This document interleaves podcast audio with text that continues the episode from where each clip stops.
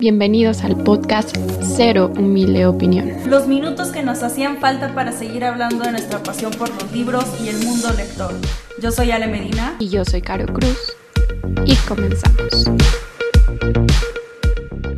Hola a todos, ¿cómo están? Bienvenidos a este nuevo episodio en el podcast donde no solo traemos un tema súper, súper interesante, sino que estamos súper bien acompañadas por Chris de Chrissy Books Cris, bienvenida nuevamente. Eres de nuestras favoritas y de hecho no solo de nosotras, sino también de nuestros escuchas. Entonces, pues bienvenida. Muchas gracias. Para mí es un súper gusto estar aquí con ustedes. Desde la primera vez que vine era de cuándo me van a volver a invitar, cuándo me van a volver a invitar. Me divertí muchísimo en ese episodio y me encanta estar en este podcast que es de mis favoritos, pero simplemente platicar con ustedes es un gusto. bienvenida y creo que aquí eh, está la prueba de que lo que decimos lo cumplimos, porque sí le habíamos dicho de que vas a volver y tenía que ser con este tema que si ya vieron en el título es las adaptaciones de libros a películas. Nos vamos a enfocar en películas, pero pues por ahí podemos mencionar series o alguna otra adaptación. Y para empezar, adivinen qué viene. pues sí, eh, como nuestra información y la parte como más nerd y seria, donde les vamos a contar puntos importantes que hay que tomar en cuenta para una adaptación de libro a película. Así que vamos a empezar oficialmente este episodio contándoles que pues el número de libros que han sido adaptados ya sea al cine o a la televisión es incalculable. Buena parte de las películas que ganan premios de grandes academias pues son principalmente de adaptaciones de libros y creo que eso lo hemos visto mucho recientemente y la gente cada vez se sorprende más de que, oh, eso era un libro, pero sí, casi siempre son libros. Eh, ya sea mediante una milimetrada representación o una interpretación particular con elementos comunes a la historia original, porque la literatura y el cine se retroalimentan constantemente. A veces, tristemente, las adaptaciones suelen ser terribles y los fans quedan decepcionados pues con el resultado final. Entonces aquí les tenemos algunos puntos importantes para que la adaptación sea buena, aceptable o pues considerable, ¿no? Esta información la basamos en un artículo que Ale encontró por ahí, publicado en el portal de Tregolam, y vamos a darles también nuestra cero humilde opinión al respecto y pues vamos a empezar como con lo más esencial que es el guion. Una buena adaptación requiere de un minucioso trabajo de análisis de guion. Los libros y las películas cuentan con un lenguaje, un tiempo y un espacio propios para pasar de un medio a otro. Y el texto debe transformarse en dos sentidos. Yo aquí sí quiero meter mi cuchara porque eh, yo llevé clases de cine y nos ponían a hacer como mini guioncitos y era lo peor del mundo porque nuestro profe pues ya tenía experiencia en la producción de, de contenido y siempre decía, es que esto no me dice nada y es que desde aquí te debe de, o sea, te debe de hacer imaginar las cosas. Entonces, yo sentía que crearlo de cero era así como que la cosa más horrible del mundo porque nosotros pues no nos bajábamos en nada, sino que según era nuestra creatividad. Entonces, siento que o sea, sí es la parte más difícil, pero también pues siento que te ayuda, ¿no? O sea, ya a partir de algo que, que tienes ahí escrito, no sé ustedes qué opinan. Yo para mí el guion siento que es como el epicentro o el centro de, de la película. Yo creo que, como decía tu maestro, sí nos dice absolutamente todo. Eh, y también, por ejemplo, algo que yo escuché decir a Jaime Alfonso Sandoval una vez, él, es este, guionista también y ha hecho guiones para televisión y todo, decía, dice, es que a mí me gusta mucho escribir libros porque ahí no me tengo que preocupar por si pongo de que está lloviendo que esté lloviendo en una película afecta en muchas cosas, desde presupuesto, desde este consigue la pipa de agua, desde que estés en la luz adecuada, etcétera. Entonces, creo que ese guion da pauta para muchas cosas, dentro de los cuales también luego es el presupuesto. Entonces, yo siento que cuando van adaptando eh, una historia que fue de libro a película, luego hay mucho recorte por lo mismo. Entonces, siento que si desde ahí ya empezamos, eh, pues quitando tal vez detalles de que dicen, no, hombre, es que esta escena era de que estaba cayendo así un aguacero y pues lo quitaron porque pobreza mil, pues híjole, o sea, pues sí, sí te quita un poco la magia, ¿no? Que a lo mejor para alguien que no tenía ni idea del libro dice, no, es NASA, o sea, wow. Pero cuando tenemos el contexto de antes, creo que afecta muchísimo. Definitivamente el guion es la base de todo. Tú puedes ver una película con efectos chafas, con bajo presupuesto, con actuaciones regulares. Vaya, si las actuaciones son horribles, pues sí, te van a arruinar la película pero se puede sostener si tienes de inicio una buena historia. Hace días estaba viendo en Stories, eh, yo sigo la cuenta de un chico español que se llama Cinema Excelsior, o sea, la cuenta de Instagram, no él.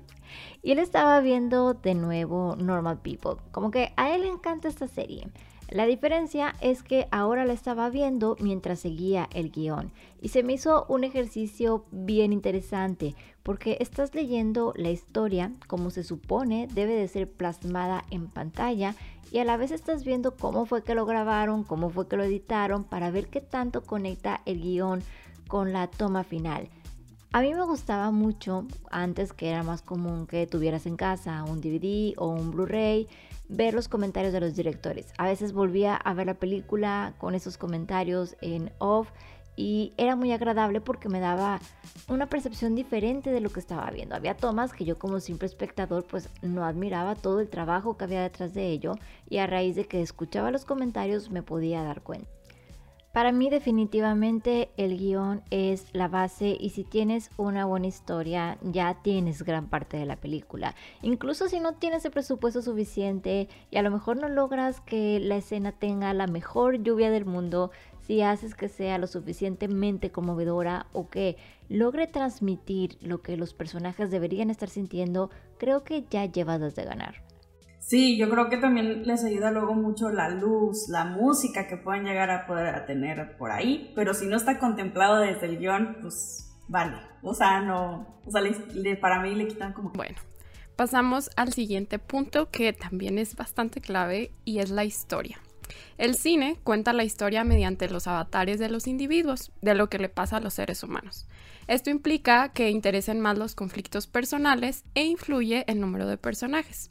En un libro, pues puedes tener una cantidad ilimitada de personajes porque la capacidad para mostrarlos básicamente es infinita.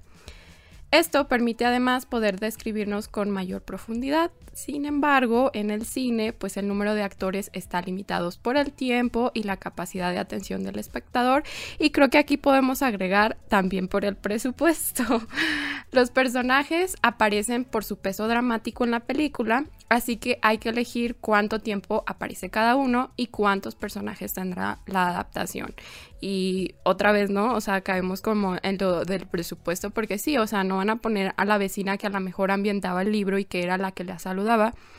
Si en la película, pues como que tampoco juega un papel importante y la pueden omitir, ¿no? Aunque también ah, es divertido luego cuando salen, ¿no? Como actores o así de que, ah, yo salí en tal película de extra y camuflado o lo que sea, nomás haciendo bola, ¿no? Es otra parte.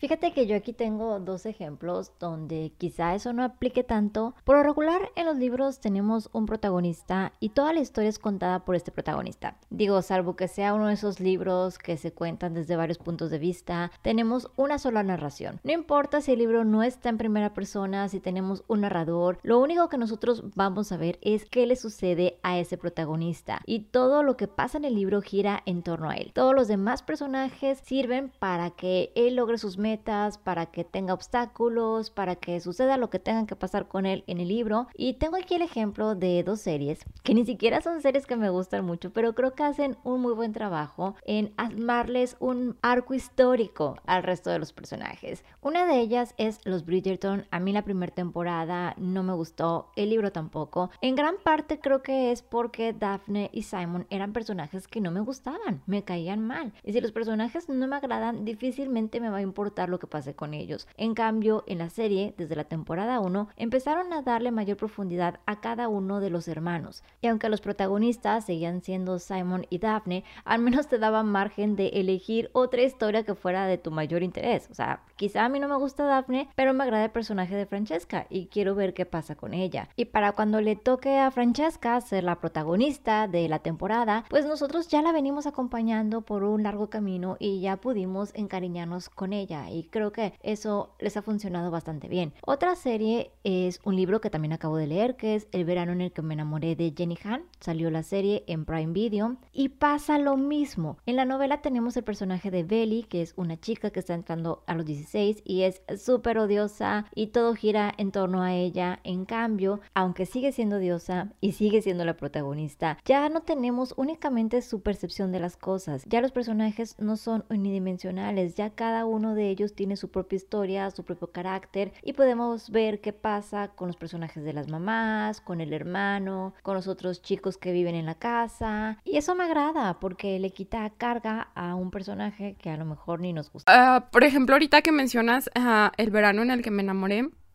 yo empecé a ver muchos comentarios de que en la serie le dieron protagonismo como a otros personajes y dije, ¿cómo? Si en la serie yo sentí que ella era así como que también muy yo-yo, como suelen decir. Entonces ahí fue cuando, aparte de que pues no me encantó, ahí fue cuando descarté y dije, no, no voy a leer los libros porque si me están diciendo que esto es mejor y que tiene más profundidad, aquí me quedo. Sí, no, no tiene caso. O sea, si no te gustó la serie, no tiene sentido alguno que leas el libro. Yo lo leí porque quería hacer el video de Book versus TV Show y fue entretenido. No es un libro que yo diga tienes que leer o la serie tienes que verla porque tampoco. Sin embargo, a mi parecer, creo que la serie sí mejora bastante el libro. Entonces, si no te gustó la serie, definitivamente el libro no va a ser de tu agrado. Pues no es que no me gustara, pero justo, o sea, me entretuvo y tampoco es que me muera por ver la segunda temporada. Además, eh, son libros que van enfocados a un público más juvenil. Pero así como ves a la protagonista de ensimismada en la serie, en el libro es mil veces peor. Y así le dan relevancia a otras historias. A mí me encantó la amistad que tenían las mamás y cómo estaban enfrentando la enfermedad de una de ellas. No sé, creo que la serie sí mejora un poco la historia original. A mí lo que a veces de la historia que también como que cambian y que a veces digo, híjole, como que a veces sí funciona y a veces no tanto, es cuando cambian como el curso de contar del storytelling. O sea, de que ponen una parte que iba en medio del libro, por ejemplo, y lo ponen al inicio como opening y tú sí de que qué está pasando, qué, qué, qué hicieron aquí. Y digo, a veces funciona, a veces está muy bien, y a veces sí digo de que no, pues es el spoiler mayor de la vida. O sea, de que, ¿qué? ¿Por qué me hacen esto? Este, a mí en lo de la historia, yo creo que para mí el storytelling es súper, súper importante porque es lo que me gusta de los libros, o sea, cómo me cuentan la historia generalmente. Sí, eh, los personajes y todo esto sí, obviamente es súper crucial y quién tiene la voz principal y demás, o cuando hay, eh, pues es así como polifónico. Pero eh, yo sí soy mucho de, cuando me cambian el orden, tiene que ser muy inteligente. O sea, cuando cambian el orden de la historia, sí tiene que ser hecho como que muy inteligente para que sí me llegue a gustar. Que luego digo de que, mm, ¿por, qué por, qué? ¿por qué hacen esto? Explíquenme. Este, pero sí, también luego eso, eh, hay movimientos inteligentes como por ejemplo a veces hasta cambiar de que quien te esté contando la historia, pues también eso está, eso está cool. Sí, como tú dices, puede ser un arma de doble filo. Por ejemplo, este año se estrenó Pachinko por Apple TV. Era una serie que yo estaba esperando, adaptación de la novela de Minji Lee, que es uno de mis libros favoritos. Y yo no tengo queja de la serie, me parece que está muy bien hecha, se ve que está cuidada al más mínimo detalle, tiene excelentes actuaciones. Lo único es que, a diferencia del libro, que está narrado de manera lineal, aquí lo manejan en flashbacks. Creo que por quererle dar importancia a un personaje que es tres generaciones después de la protagonista, de repente nos llegamos a llevar algún spoiler. Yo la estaba viendo con mi mamá, y digo, son cosas que yo ya sé porque leí el libro, pero de repente sí me preguntaba por un personaje que salía en el pasado, pero ya no estaba saliendo en el tiempo presente. Sí. Pero bueno, siguiente punto es espacio limitado y concentración de información.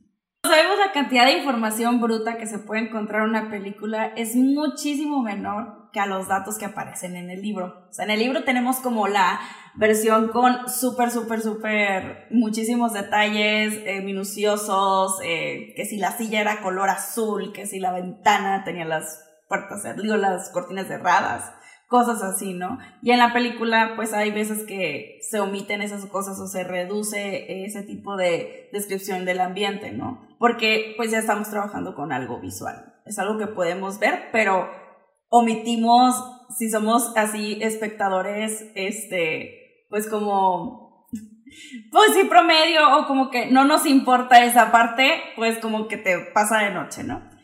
Esto es principalmente porque la gente prefiere, eh, es por, es por eso que principalmente la gente prefiere la versión del libro por la cantidad de detalles o historias secundarias que en la adaptación se saltan para ahorrar presupuesto, tiempo, guion, etcétera, ¿no?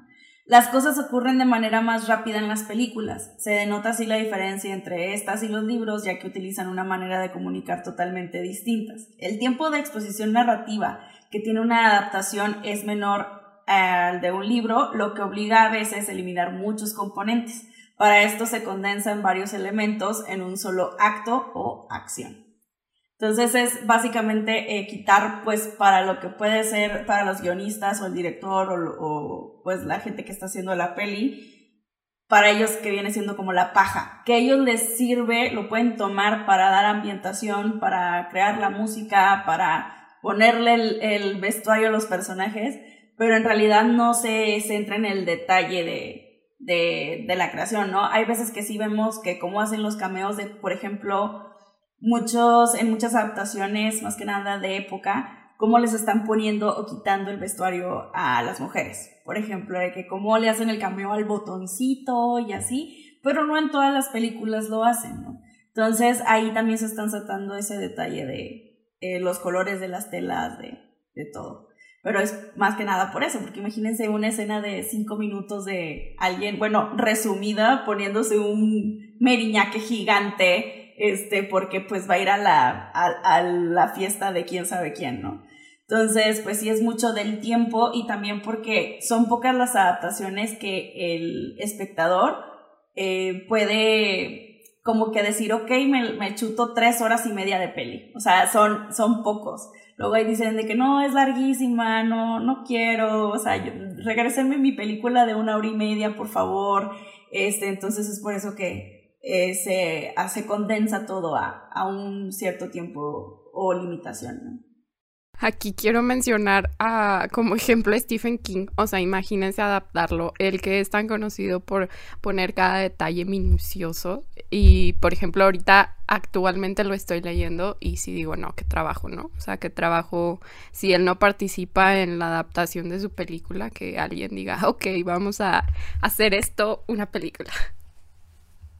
Es que aparte del trabajo de edición se me hace de lo más complicado porque está lleno de detalles que desconocemos y aparte siempre hay que quitar.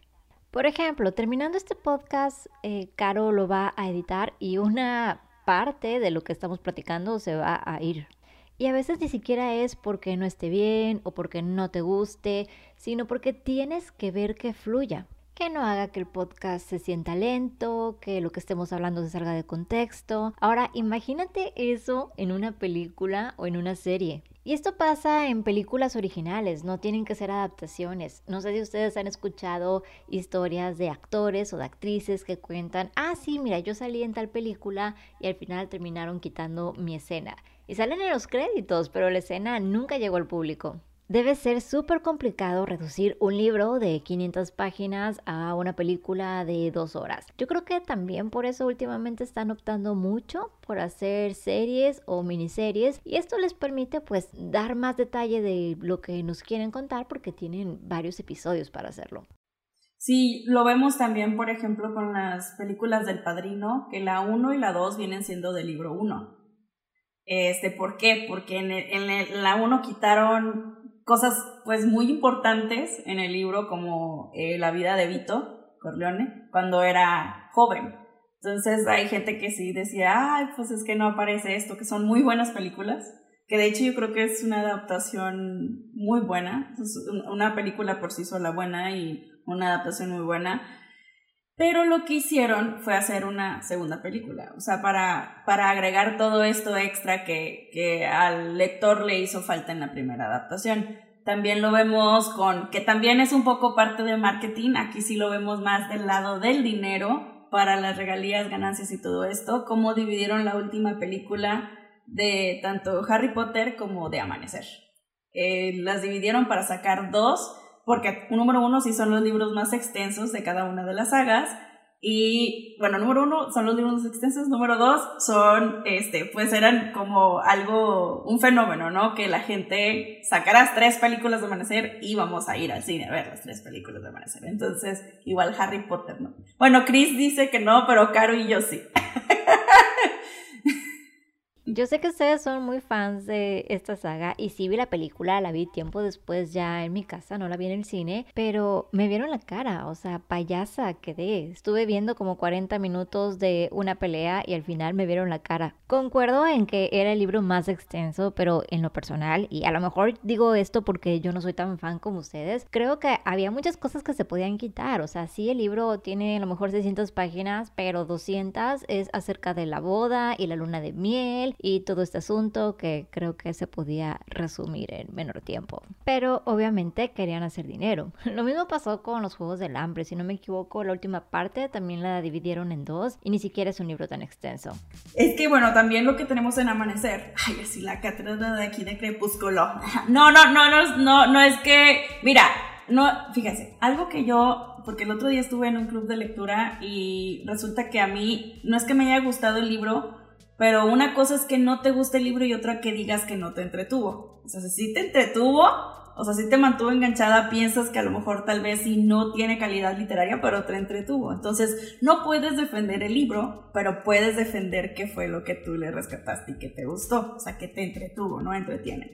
Pero algo que yo eh, sí veo de Amanecer y por qué sí era un libro muy, muy grande, era porque básicamente nos contaban varias, varias, o sea, varias veces eh, un mismo periodo de tiempo, un suceso, porque no lo contaba Bella, no lo contaba Edward, no lo contaba Jacob, ¿no? Entonces, eh, estaba, estaba a mi punto de vista muy padre ver estos puntos de vista de cada uno de estos personajes principales. Entonces, creo que también por eso era muy gordo. Y pues, ah, yo feliz de que mil películas, la verdad, no no me molesta, no me molesta. Yo feliz de verlo. Digo, ay, yo me acuerdo, esas películas fui al cine yo sola a verlas, o sea, porque, porque pues no tengo amigos que querían ver. Entonces, yo ahí solilla, así de que en el cine, fue de las primeras veces que fui eh, sola al cine y 10 de 10.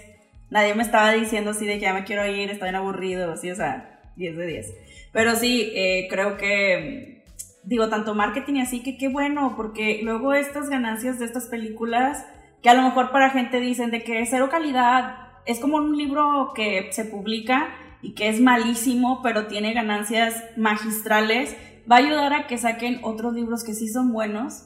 Eh, para que la gente luego también los conozca y demás, ¿no? Esto apoya tanto a, las, a los directores, a los actores, a los guionistas, este, de este tipo de películas gigantescas, enormes, que a lo mejor no son las mejores, pero van a ayudar a que saquen otros proyectos que sí tienen muchísima mayor calidad cinematográfica, en el guion, en, en todo, ¿no? En los efectos y así. Entonces, está bien, let it Fíjate que estaba pensando algo similar cuando leí y vi a través de mi ventana y sí, o sea, es horrible. Ni siquiera puedes decir que la película es una mala adaptación. Porque eso Yo sí, no la vi. No lo hagas, porque las bases no eran muy buenas para empezar, al menos en mi cero humilde opinión. Y se las ingeniaron. De algún modo se las ingeniaron para hacer que la película fuera todavía peor.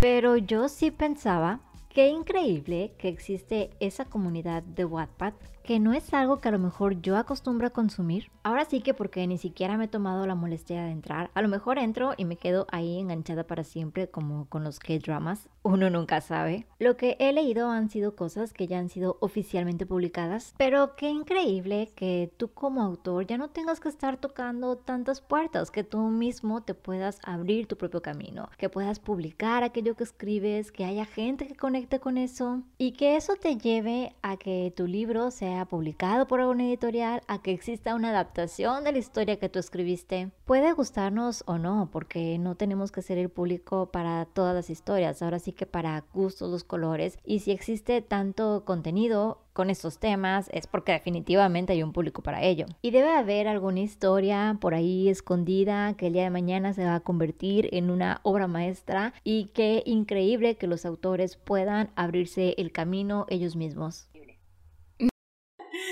Muy bien, siguiente punto es la simplicidad. Una película es un relato cerrado y simple, no caben muchas interpretaciones. En un libro se pueden meter citas, anexos, pies de página, anotaciones, contradicciones, lecturas paralelas, ilustraciones complementarias, etc.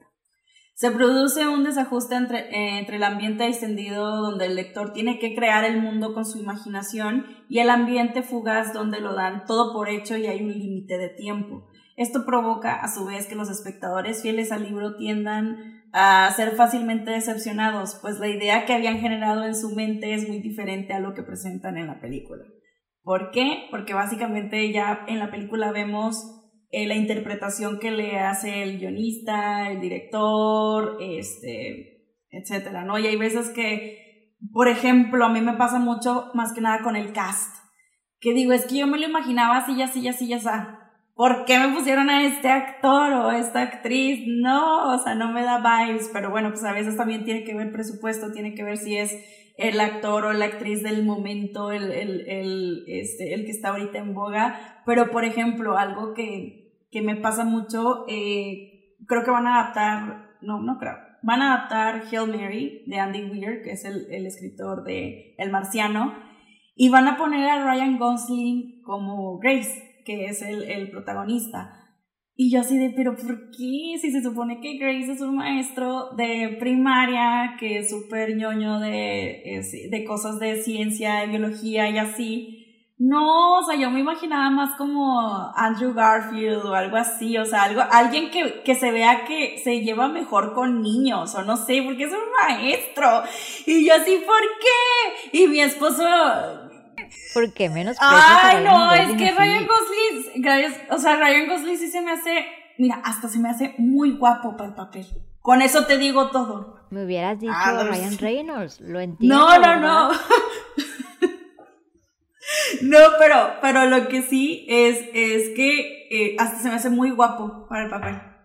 O sea, digo, no, no diciendo que Andrew, Andrew Garfield esté feo, pero se me hace que queda, es que sí soy, ya se está comprometiendo en específico con los personajes. O sea, yo sí soy, y a veces ni siquiera es con la descripción realmente, sino es como yo en mi mente los grabo. O sea, que me hago esa como, pues sí, que me hago esa, esa idea, esa concepción. Y digo, oh, y ya de antemano sé que le voy a querer pegar una foto así en la cara de Ryan Gosling, de Andrew Garfield, para yo ser feliz con esta adaptación. Pero sí, sí pasa y creo que eso sí también son de los puntos que más bajonean al lector cuando ve la adaptación. Es que básicamente esa es la clave de todo, o sea, que cada quien va a tener una imaginación bien diferente y está canijo como para que le atinen a complacer a la mayoría. Entonces, sí estoy de acuerdo en eso, de que uno se hace ideas, pues hasta de, no sé, de que describieron una casa y luego tú la ves y dices, así no era, o sea, qué onda, ¿no? Pero pues sí, sí está canijo. Que luego hay en otras donde se la bañan en el detalle, como en Harry Potter en Harry Potter siento que hay muchísimas descripciones de cosas que digo, es exacto, bueno, o al menos le atinaron a lo que como yo me lo imaginé, ¿no? Eh, creo que también a veces tiene mucho que ver qué tan involucrado esté el escritor dentro de la adaptación pero pues eso tampoco no es garantía, porque a veces también ellos le dicen, no, pues bien chida tu descripción, pero pues aquí no tenemos presupuesto para esto, o de que no se puede lograr, o no tenemos todavía esa tecnología, o no tenemos alcance a esa tecnología, entonces pues bye, ¿no? Entonces... Claro, es que cada cabeza es un mundo. Cada quien se imagina al personaje como se le da su regalada gana. Aunque el libro te diga específicamente las características de este, tú vas y te lo imaginas como tú quieres. Probablemente, como tú lo mencionas, creo que cuando vi las películas de Harry Potter sí fue así como de wow. Y no me parecen las mejores películas del mundo, pero sí fue de así de que cómo le hicieron para que todo lo que yo me imaginé en mi mente esté así tal cual. Sí influyó que yo vi la primera película antes de empezar a leer los libros, entonces en mi mente para siempre los personajes fueron Emma Watson, Daniel Radcliffe, o sea, eso ya no se pudo cambiar. Pero sí leí el resto de los libros antes de que salieran las adaptaciones y aún así lograron plasmar lo que yo me imaginaba. Yo me preguntaba cómo iban a ser los dementores y cuando los vi es de wow. No sé si vieron el especial, el de los 20 años o no sé cuánto. Sí, 20.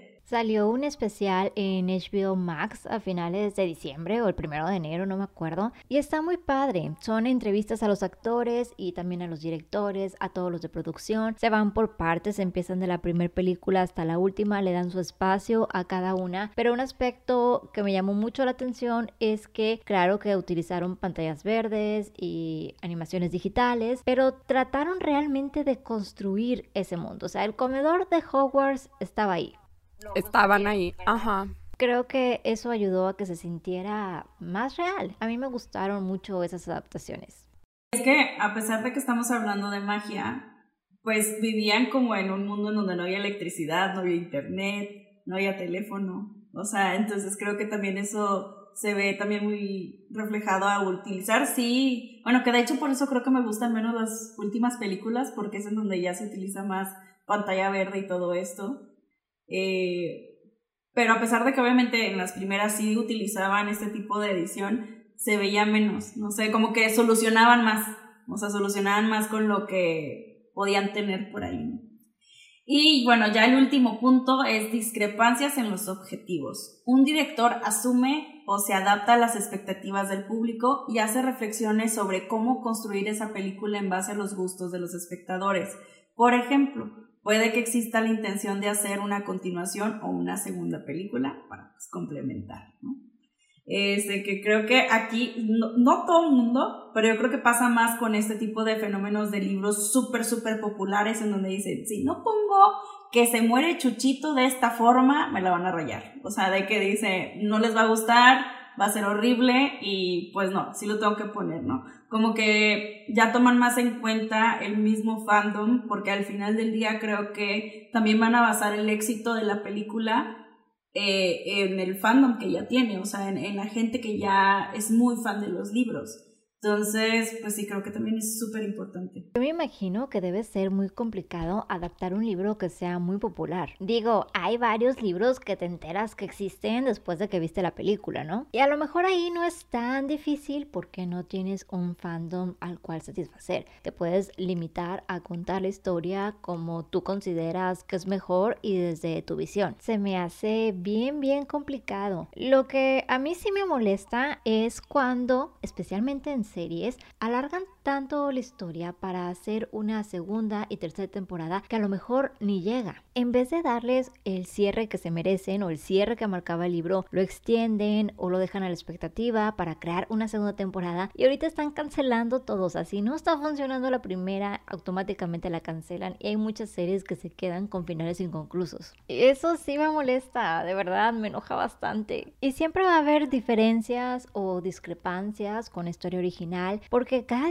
director tiene su visión de la historia, pero también el estudio tiene otra visión y otros intereses de por medio. A lo mejor el libro tenía escenas súper fuertes y el director sí las quería presentar en su máxima violencia y el estudio dice, no, espérame, necesito que sea de 12 en adelante, así que me le bajas a esas escenas. Y todavía falta el área de marketing, o sea, todavía falta ver si la película no tiene escenas controversiales, si no toca temas sensibles, si no la van a venir cancelando, si uno de los actores no se le ocurrió hacer algo y ahora nadie quiere ir a ver la película porque están en contra de él. Son muchos factores y en un libro yo creo que no influyen o no intervienen, mejor dicho, tantas manos. La editorial seguramente da sugerencias o le da una repasadita a la historia, pero se respeta bastante más la visión del autor, o al menos eso creo, ¿eh? tampoco crean que me consta. O por ejemplo cuando Netflix que hace mucho de que cambia,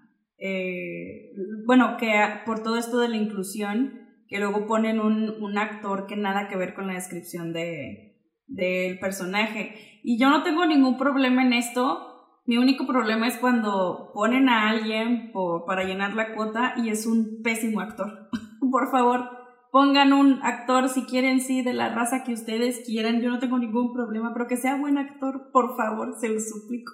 O sea, eso me arruina a veces mucho las películas y en general, aunque no sean adaptaciones, digo, ¿por qué? ¿Por qué? O sea, ¿por qué hacen esto? O sea, deben de haber actores buenos por ahí. Por favor, denme la oportunidad.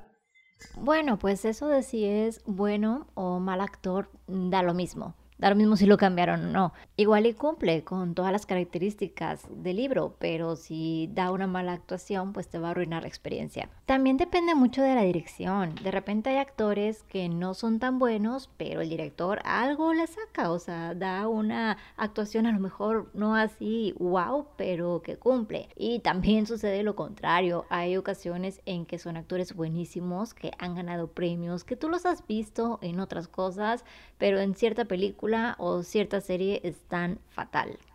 Sí siento que últimamente las películas o series están cambiando algunos de los personajes para cumplir con una cuota de inclusión, pero a mí la verdad es que no me molesta. Mientras no afecte la trama o no afecte la historia, me da igual si el personaje no cumple con las características con las que yo lo imaginé mientras lo leía o las que tal cual dice el libro no es algo que sea importante para mí. Pudiera tener conflicto si realmente cambia como que toda la historia del libro y ni siquiera lo hace para bien. Pero si no es el caso, la verdad es que son cambios que a mí no me afectan mucho. Una serie que creo que lo hace muy bien, no sé si ustedes han leído los libros o han visto la serie de Hairstoppers. Nada más leí, bueno, eso me lo chuté en Webtoons, los libros, sí. Mm. Sí, yo también. En un día te los avientas y son súper bonitos. La serie yo no la he visto completa, vi nada más el primer episodio. Pero sí vi que hay varios personajes que no están en las historietas originales porque volvemos a la misma situación de que los libros se enfocan únicamente a los protagonistas. Y se me hizo muy padre porque la serie es para todos, todos la vamos a disfrutar, pero sí creo que hay cierto público que se va a poder sentir identificado y el que incluyeran personajes que tenían situaciones similares, aunque completamente distintas, me parece un acierto. Y hasta donde me quedé en el primer episodio les quedó súper bien, o sea, los colores, parece que estás leyendo el cómic, se ve bien, bien bonito.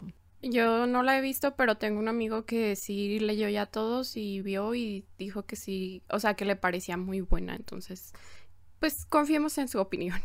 de esta forma vamos a pasar ahora a nuestra ser humilde opinión, porque ya hablamos así como un poco general, pero vamos como quien dice a datos, a lo concreto.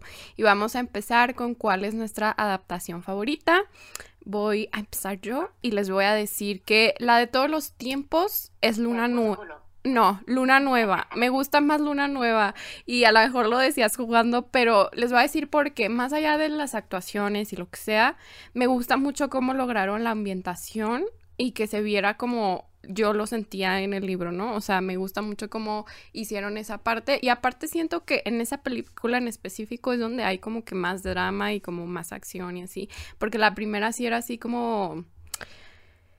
Ah, pues, o sea, la ves de afuera y luego ya dices, ah, ¿qué están haciendo en esta película? Y en la segunda siento que pasan más cosas y me divierte más y me entretiene más y es la que puedo ver más veces afuera de Crepúsculo. Esa es la dos, ¿verdad? Sí. ¿Sientes que mejora el libro? Es que cuando yo leí Crepúsculo sí me gustó, o sea, me súper entretuvo y fangirleo mil. Y cuando leí el segundo ya fue donde todo terminó para mí. me encanta, fin. Es que se la pasó medio libro deprimida porque el otro tipo se había ido. Y eso a mí como que me agotó. Me cansé de vivir esa depresión con ella. Y sentí que el libro no avanzaba mucho porque casi todo se enfocaba en esta mujer sufriendo porque Edward se había ido. Y me da curiosidad porque sí las vi, pero ya no las tengo tan presentes. ¿Sientes que en esa parte sí mejora la película?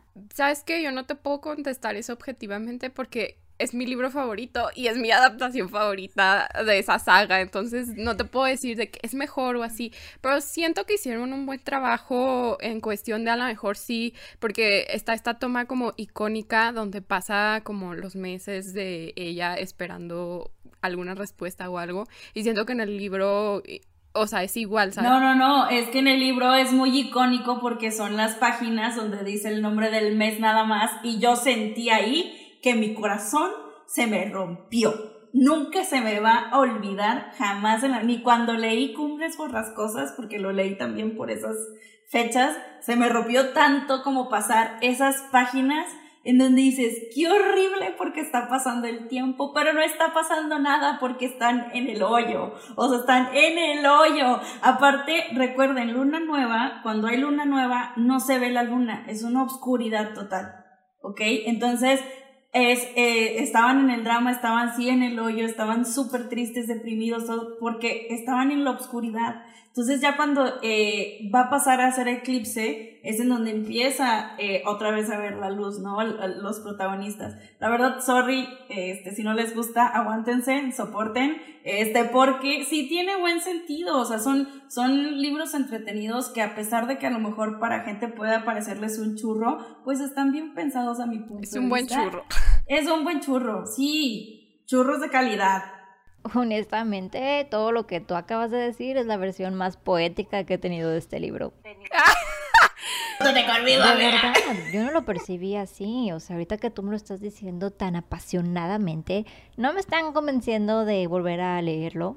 Ah. Todavía no llegamos a esos extremos, pero sí puedo entender la percepción que cada quien le da a la historia. Para mí es esta mujer deprimida, no está pasando nada, no me quiero deprimir con ella, porque siento que todos en algún momento hemos pasado por una situación similar, pero sentía que no estaba pasando nada y eso hizo que el libro se me hiciera pesado pero veo la percepción que ustedes tienen de Luna Nueva y me encanta, me encanta que leamos un mismo libro y que cada quien lo vea diferente. Sumen, o sea, ya si lo reflexiono un poquito más, ahorita que pensé mientras hablaba Ale, sí te, o sea, esa parte de de que dices de que fue mucho sufrimiento y no pasaba nada, pues sí te lo resumen en la película, porque al final de cuentas en esta película vemos ya más sus acciones eh, eh, cuando está intentando salir de ese hoyo, ¿sabes? O sea, como que es más dinámica en ese sentido para mí.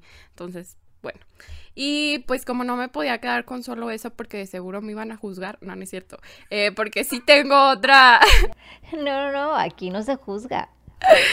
Porque sí tengo, sí tengo otra adaptación favorita, así como más reciente, y es El Jilguero, que también es de mis libros favoritos. Y eso para mí tiene como hasta doble estrellita, porque que te adapten tu libro favorito y que te guste, o sea, siento que es así como una joya y la verdad yo lo disfruté mucho. Y eso que solo la vi una vez y media, porque la segunda vez que la estaba viendo no la acabé de ver, entonces, ajá, o sea, se me quedó muy grabado de que como que la ambientación y todo, y siento que no le movieron nada esencial que yo dijera, maldita sea, le quitaron esta escena, entonces soy feliz con esa adaptación, El Jilguero y de toda la vida con Luna Nueva.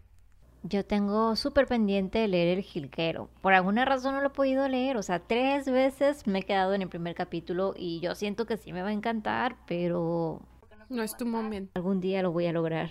¿Tú, Cris, cuál es tu adaptación favorita? Anoté varias porque a veces no es que sean mis películas favoritas de la vida, pero sí creo que están muy bien adaptadas. Igual me pasa que hay películas que me gustan mucho, que están basadas en libros, pero no he leído los libros, entonces no podría dar una opinión real acerca de ellos. Yo pienso que a lo mejor Ale iba a decir esta, la de El Padrino. No, es que, fun fact, yo sé de cosas del Padrino, pero apenas voy a ver las películas. Acabo de terminar el libro. Pero soy, no he visto la película. He visto pedazos icónicos y mi papá es muy fan, pero él no me dejaba ver, fun fact, mi papá no me dejaba ver las películas por violencia, porque decía, es que violencia, y yo, ¿cuál violencia? Ni hay violencia, o sea, bueno, o sea, vaya, Sí, pero Depende no. a qué edad te decía Ajá, sí, es que sí estaba muy chavilla cuando mi papá la veía así de repente, pero sé, o sea, me, me como que me empapé de mucha información porque acabo de leer el primer libro, bueno, el, libro de donde sale Vito Corleone y la, la familia Corleone, ese, y tuvimos como una cátedra de contexto, de película, libro, todo, todo, todo, entonces ahí fue donde supe. Y sé que hay una tercera película en donde sale uno que otro personaje, pero ya es diferente, ya es, como es el complemento del complemento, ¿no? Entonces, este, no aún, no, aún no puedo ponerla como mi favorita, posiblemente sí lo vaya a hacer, pero aún no la puedo poner. Ah, anoté aquí varias, no me voy a entretener mucho, de Princess Bride, no sé si la han visto. Ay, sí, es buenísimo, sí. La película es súper linda, a mí me gusta mucho. El libro también, el libro también me encanta. Y de hecho hay mucha gente que dice que la película es mucho mejor que el libro, pero bueno, a mí me gustan ambos. Otra que traigo aquí es Alta Fidelidad basada en un libro de Nick Horby. Yo sé que esta película ahorita a lo mejor no es tan popular, en su momento quizá lo fue, pero me parece que es una muy buena adaptación. Y yo creo que me quedaría con Después del Padrino, Perdida. No, a, mí me encanta esa película y no he leído el libro, porque no sé por qué es esta excepción de no quiero que algo diferente pase en el libro y que me cambie la idea porque de verdad disfruté mucho. A ver, tú dime, si está, si está como que algo diferente que digan, no me puedo acordar. Yo leí el libro primero y me gustó mucho. Y yo recuerdo, bueno, o sea, no sé si yo ya sabía que iba a haber adaptación o no, porque igual es un libro que salió hace mucho tiempo, pero sí se me hacía complicado por cómo estaba narrado el libro que pudieran hacerlo funcionar en la pantalla. Me interesaba mucho saber cómo iban a jugar con esos personajes porque no sabes ni a cuál irle. Vaya, el libro está escrito desde el punto de vista de ambos personajes principales y al inicio tú ves a Amy de un modo y este se va transformando y termina siendo alguien completamente distinto a quien tú creías. Y la de, ay, no me acuerdo cómo se llamaba el marido, lo importante era Amy. Nick. Nick, ese personaje también va cambiando. O sea, en los primeros capítulos es de, es de lo peor, es un desgraciado, después va mejorando, tampoco tanto, se merecen el uno al otro. Pero cuando lo vi en el cine fue así de wow, porque de verdad respetaron la forma de narración que tenía el libro. Si veíamos eso de una parte narrada por Amy, otra por Nick, y yo pensaba que a lo mejor lo iban a hacer de forma lineal y no iba a funcionar tan bien y no iba a tener el mismo impacto que tiene el libro. Pero no, les quedó muy bien. Y esa es una de las cosas que le admiro a Reese Witherspoon, que fue la que compró los derechos para llevar esa historia al cine, que sabe bien cuando ella puede quedar en alguno de los personajes y cuando no. Le entregó este proyecto a David Fincher y creo que Rosamund Pike es una excelente Amy. Es una gran adaptación. Yo no puedo recordar si cambiaron o no algo de lo que venía en el libro, pero si lo hicieron, me imagino que fue algo que no influyó porque lo recordaría. Yo aquí tengo también dos. Una que eh, es así como cosa rara en mí, pero me gusta más la peli que el libro, y es Ready Player One, que yo puedo ver esa película mil veces. Y aquí sí me cambiaron el storytelling, me cambiaron ciertas cosas así, porque dije, no me importa, está genial, o sea, me encantó esa película, me encanta, me encanta. Este, el libro es, está bien, pero siento que si no eres eh, un nerd así de los juegos de los ochentas, de las pelis de los ochentas, de la música de los ochentas, puede parecerte aburrido. Eh, y mi otra adaptación, que sí es de mis favoritas, es Wonder, del libro de Wonder de RJ Palacio. El director por ahí fue eh, Stephen Chbosky, que es el de las ventajas de ser invisible o el amigo imaginario. Este, y me encanta esa película, solucionaron súper bien como el eh, August eh, tenía todas sus referencias de Star Wars y todo esto. Ay no, yo fangirlé. Y me acuerdo que eh, la fui a ver al cine con, con, mi esposo este, y le dije, esta sí te va a gustar, porque obviamente yo siempre elijo cosas súper diferentes que luego a él pues dice que es este churro.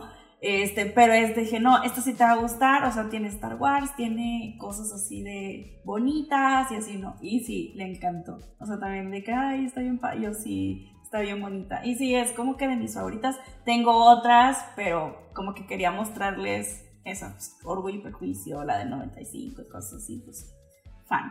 Pero este, estas dos son como que mis, las que quería mencionar el día de hoy. Y ahora sí el opuesto, oigan.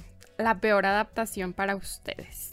Que espero que nadie se lo tome personal, oigan. Si a ustedes les gustan estas películas, pues es nuestra opinión y qué padre que a ustedes sí les gusten. Yo también traje dos y una de ellas es Cementerio de Mascotas, eh, la nueva versión, no sé qué año es, de Stephen King, es el libro.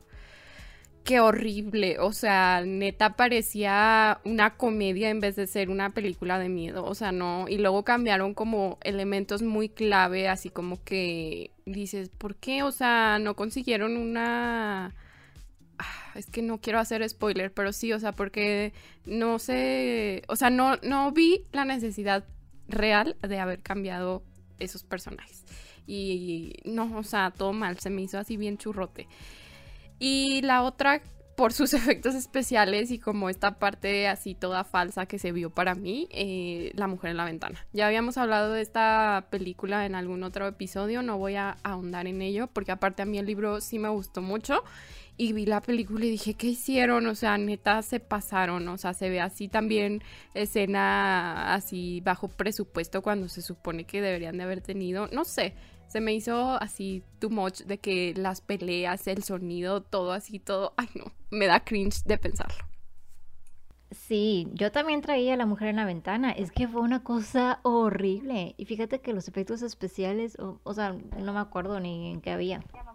Ay, pues cuando la pelea. Ay, están malísimos. Al final, cuando la pelea, así como que casi que se escuchan los golpes de pum, pan, y cuando se ven que se están. Ay, no. O sea, no, perdón, pero no puedo. No, es que lo de la herida, la lluvia se ve falsa. Este, es como que muchas cosas de que dices que.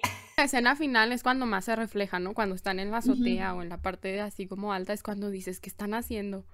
Es que esa es una de las cosas que no me explico, o sea, cómo terminó tan mal, si tenía un muy buen reparto, tenía un buen director, es el mismo de expiación, y la historia hasta cierto punto ya estaba ahí, no tenías que hacer gran cosa. Vaya, adaptar un guion es muy difícil, pero más o menos ya tenías ahí la base. Los plot twists carecieron de efecto, no me causaron ninguna emoción. Y la escena final, la de la pelea esta que mencionan, no tiene ninguna continuidad. O sea, de repente la mujer la avientan por un lado y termina saliendo por otra parte que no tiene relación con lo anterior. Me supongo que son errores de edición, pero es terrible. Y bueno, la otra que voy a decir es la que acabo de ver hace poco, que es la nueva versión de Persuasión. Siento que no les funcionó. Quisieron hacer el personaje de Anne Elliot como esta chica de Fleabag y también está cruzado como con los Bridgerton. Sí, se me hizo muy Bridgerton el asunto.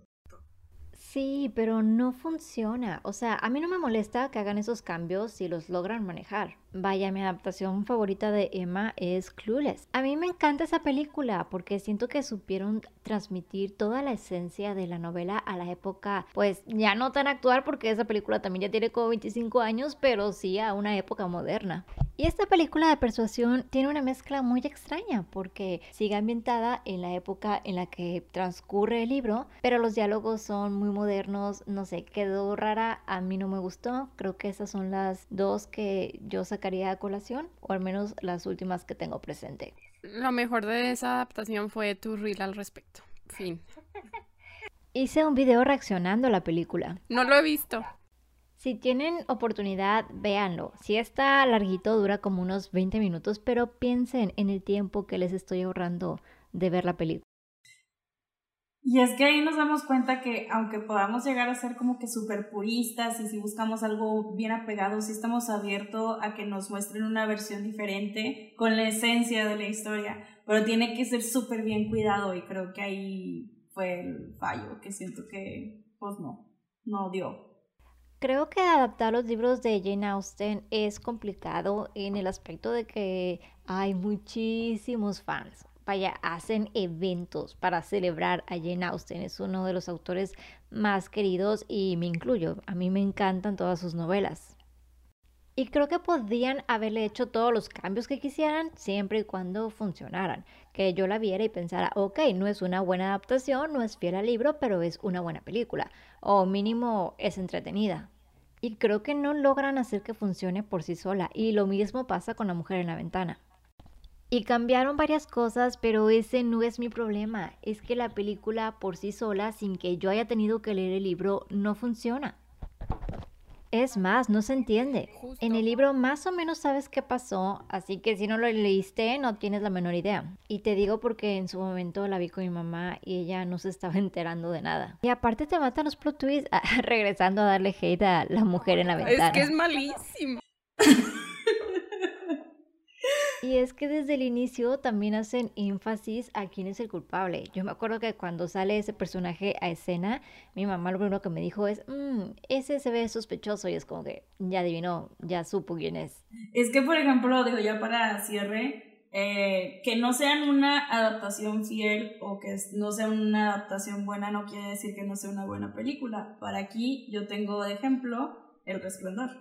O sea, que el libro en sí es un tren, o sea, es, un, es una buenísima historia. Y la peli de Stanley Kubrick es una gran película. Bueno, a mí me encanta, pero si, si los comparamos, pues mm, tiene de que los nombres, este, el hotel y pues ya, o sea, de que cambian muchas cosas, o sea, muchas cosas, que si tiene escenas icónicas como la de Latina, así lo voy a dejar, este, tiene eh, ciertos detalles que sí, obviamente sí vienen en el libro, pero, eh, pues nada que ver.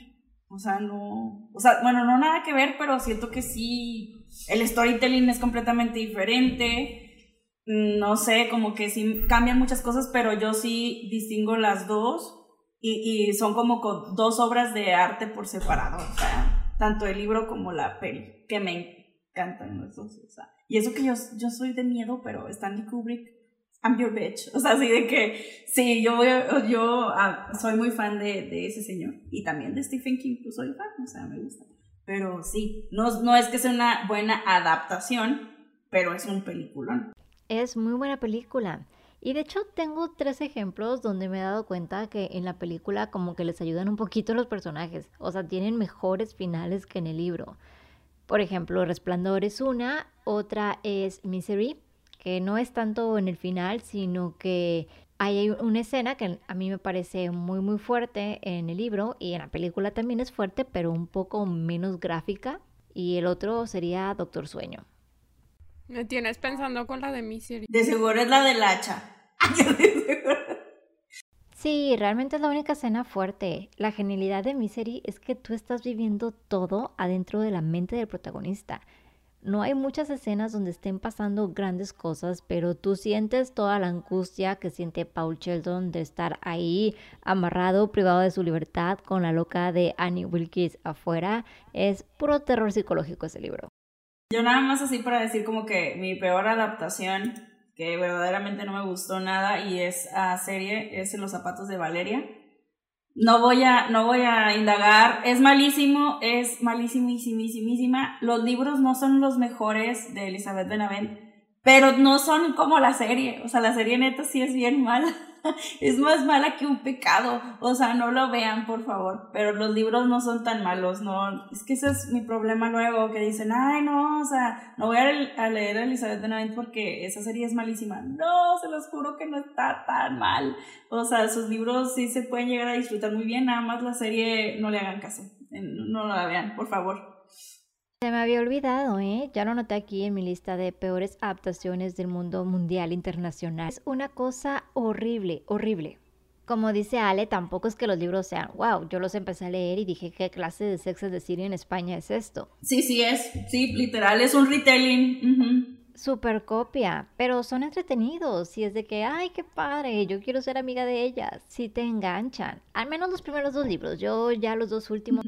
Sí, los últimos ya. Ya, era como de... Era para hacer biología. Sí, están de relleno, pero la serie qué cosa tan horrible. Vaya, la película de Fuimos Canciones no está así tampoco muy buena, pero no sé, está pasable. Pero está mejor cuidada. Ajá, está más cuidadita, está más cuidadita. Ahí es en donde hablamos adaptaciones libres, libres y ahí ya, amigos, desde ahí yo creo que nos tenemos que... Eh, pues ya será la idea de que no nos va, posiblemente no nos vaya a gustar, pero que sean adaptaciones libres no debería darles el derecho a ser un mugrero. Porque es un mugrero, o sea, quitándole, quitándole de, eh, quitándole de que pues no tiene mucho que ver con los libros, la verdad es mala. Bueno, ay no. O sea, tiene elementos visuales hasta que están chidos. La música me gustó, pero no más. O sea, no más. Es aburridísima. Estaba aburrida. Por ejemplo, a mí Emily in Paris es una serie que no me gusta, no entiendo por qué es tan popular, pero puedo comprender que es entretenida y que es algo que puedes a lo mejor estar viendo mientras lavas los platos, pero esta ni para eso servía. La terminé por rigor, a ver si mejoraba en algún momento. Hay quienes dicen que la segunda temporada mejora, pero yo ya no tengo el valor para verla. No, yo dije, no voy a perder mi tiempo otra vez. O sea, yo soy bien selectiva con mi tiempo en cuanto a películas y series y me choca cuando me llevo un fiasco así. Y aparte más ¿Tienen algo, ahora yo preguntándoles a ustedes, ¿tienen alguna película así que ustedes digan, esta es mucho mejor que el libro? Ready Player One. Ay, yo sí tengo, o sea, no en mente, pero sé que alguna vez lo he pensado. O sea, de la que me puedo acordar, porque esa es mi teoría, así como que medio he comprobado, digo, yo no veo tantas películas como Chris, pero siento que cuando son adaptaciones de hace años, tenía como más respeto y, quedaban bien y bonitas. Entonces me pasó cuando vi la adaptación de ah, El retrato de Dorian Gray. No sé qué año es la adaptación porque tiene varias, pero de verdad yo dije, ay, es que aquí está lo que yo esperaba del libro, porque yo esperaba así un buen de maldad del protagonista y como que se sintiera bien oscuro. Y yo decía, pues es que todos dicen, o sea, eso me desesperó. En el libro todos decían de que es bien malo, eh, lo, lo odio, ay no, me da miedo. Y yo, pues, ¿qué hace o qué? Díganme, siento que no hacía nada. No envejece y qué más. Ajá, o sea, que no, qué miedo. Y este hombre, y yo, pues sí, pero ajá, porque es malo, ¿no? Y siento que en la película que vi, mínimo como que ya hay acciones, como que ya ves que responde feíto, como que le vi más personalidad. Entonces, a lo mejor ese ejemplo así de que se me viene a la mente sería ese, de que el retrato de Dorian Gray. Yo uno que me puedo acordar es Big Little Lies de Lian Moriarty. Ay, no, es que yo tengo un problema contigo. porque porque no te gusta esa autora. Y yo, ¿por qué? Entonces, porque me ve la cara, Caro. Pues eso es lo divertido.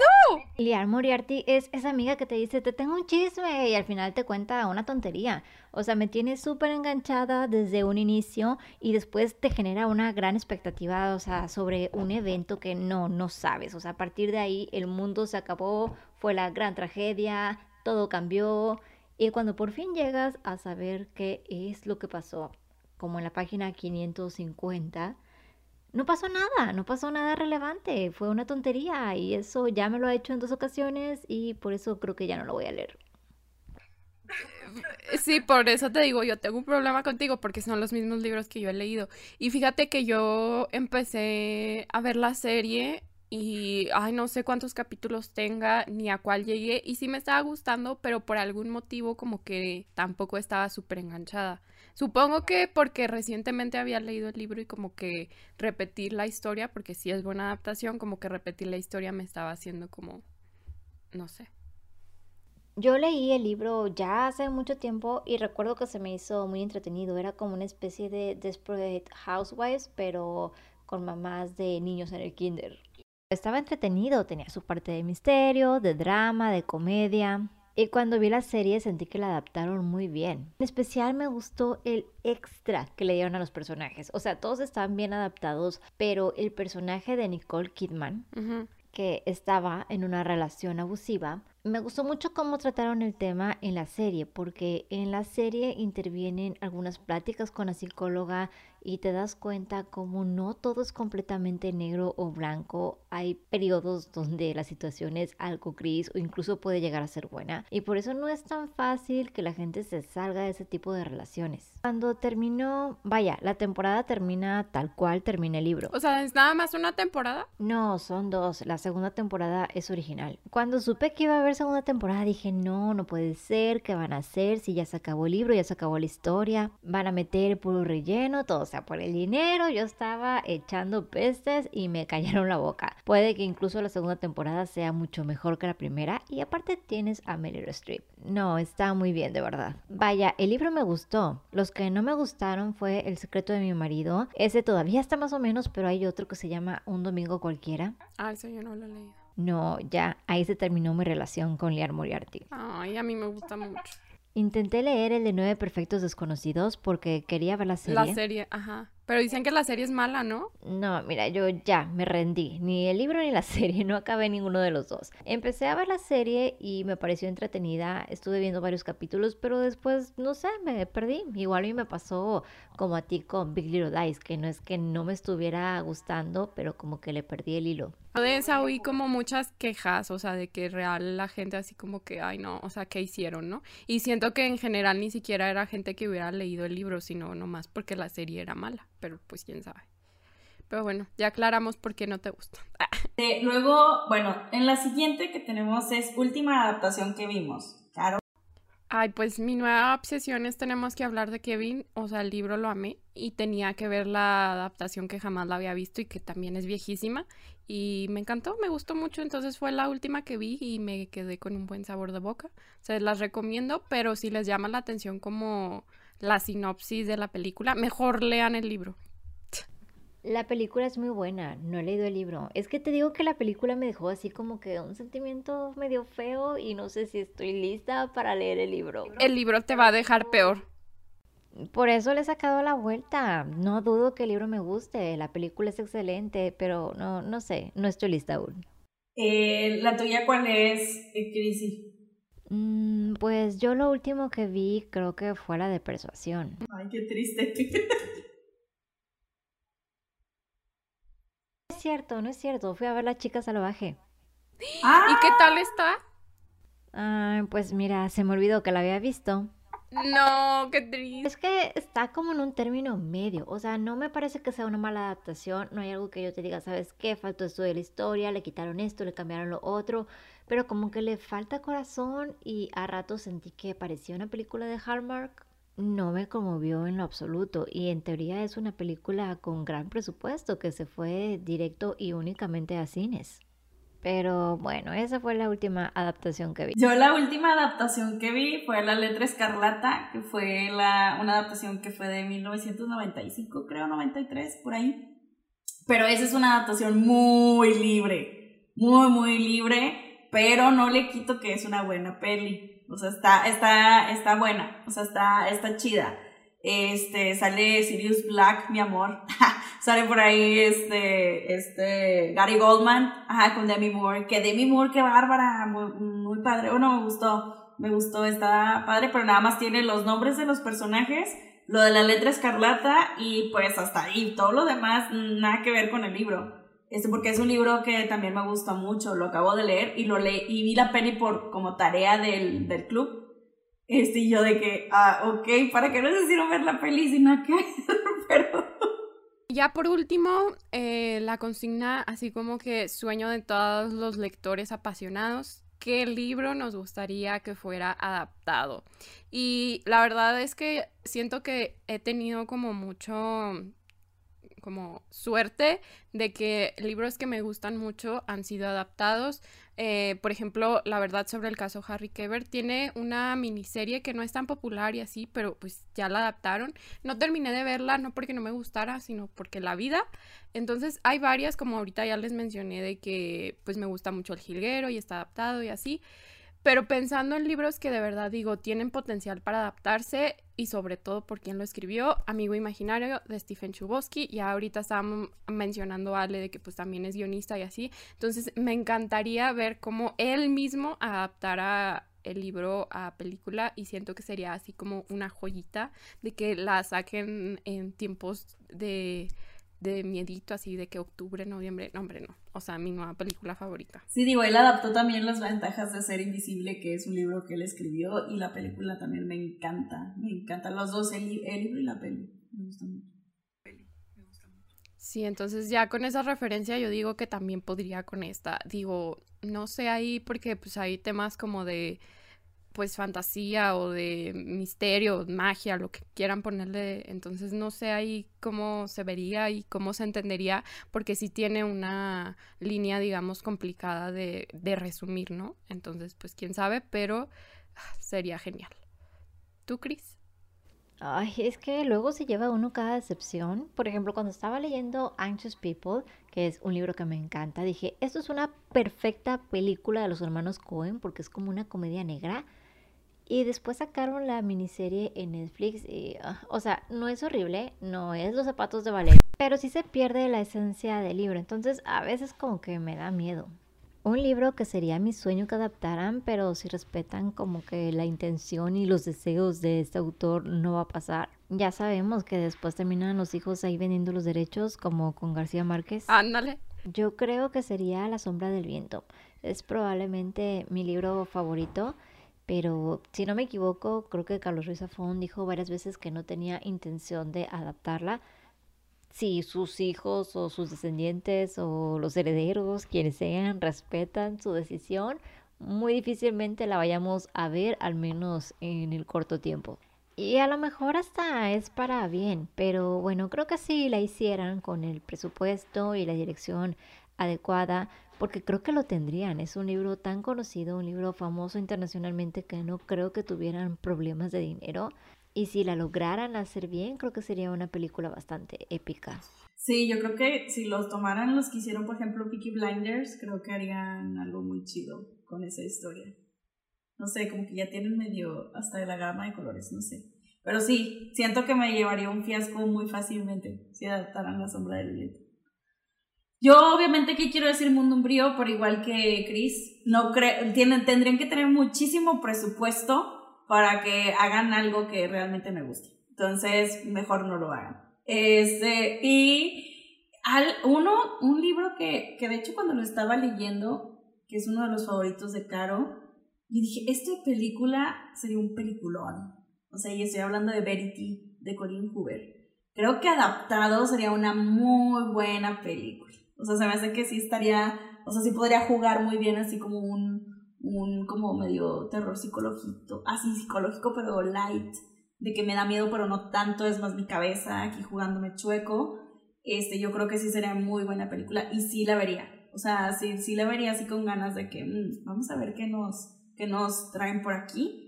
Pero sí, yo creo que sería una muy buena adaptación. Esto fue todo por hoy, Chris. Mil gracias por estar con nosotras. Ya sabes, siempre este, eres bienvenida aquí en el podcast. Amamos, amamos, amamos grabar contigo. Es risa segura, pero al mismo tiempo mucho este, contexto y material de películas y de libros. Mil gracias, mil gracias por estar aquí. No, gracias a ustedes por invitarme. Fíjate que es la segunda vez que me invitan a un podcast para hablar de adaptaciones literarias. Me pregunto si ya será como que mi tema o algo así. Me sorprende que todavía te lo preguntes, Cris. Claro que es tu sello. que debo de tomar, pero muchas gracias por la invitación. miren, las quiero tanto que no sé si ustedes vayan a querer contarle esto a la gente, pero perdí mi audio y tuve que volver a grabarlo todo. Y estuve todo un día haciendo esto.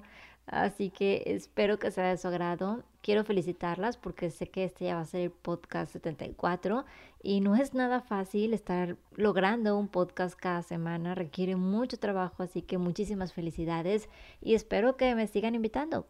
Ay, muchas gracias, Cris. Y sí, yo insisto en que si quieren conocer su contenido y quieren saber libros y adaptaciones buenas y en general de lo que hable Cris, creo que van a encontrar a un buen material, vayan a seguirla a sus redes sociales. ¿Nos las recuerdas todas, porfas? Crazy Books. Instagram, TikTok, YouTube, todas están del mismo modo. Crisy con Z. Sí, Crisy con Z, Y y Books, súper original. Muchas gracias y pues ya saben, déjenos a nosotros sus comentarios en nuestra cuenta de Instagram, de TikTok, aquí en YouTube, donde sea que estén escuchando el episodio. Nosotros estamos como Ser Humilde Opinión. A Ale la encuentran como Leer en todas partes con guiones bajos intermedios y a mí me encuentran como Aries en Libros con guiones bajos intermedios, a excepción de TikTok porque me acabo de dar cuenta que en TikTok no estoy así, pero ese es otro tema para otro episodio, así que aquí la dejamos, pero ahí me buscan y seguro me encuentro. Nos escuchamos en la próxima. Adiós. Bye.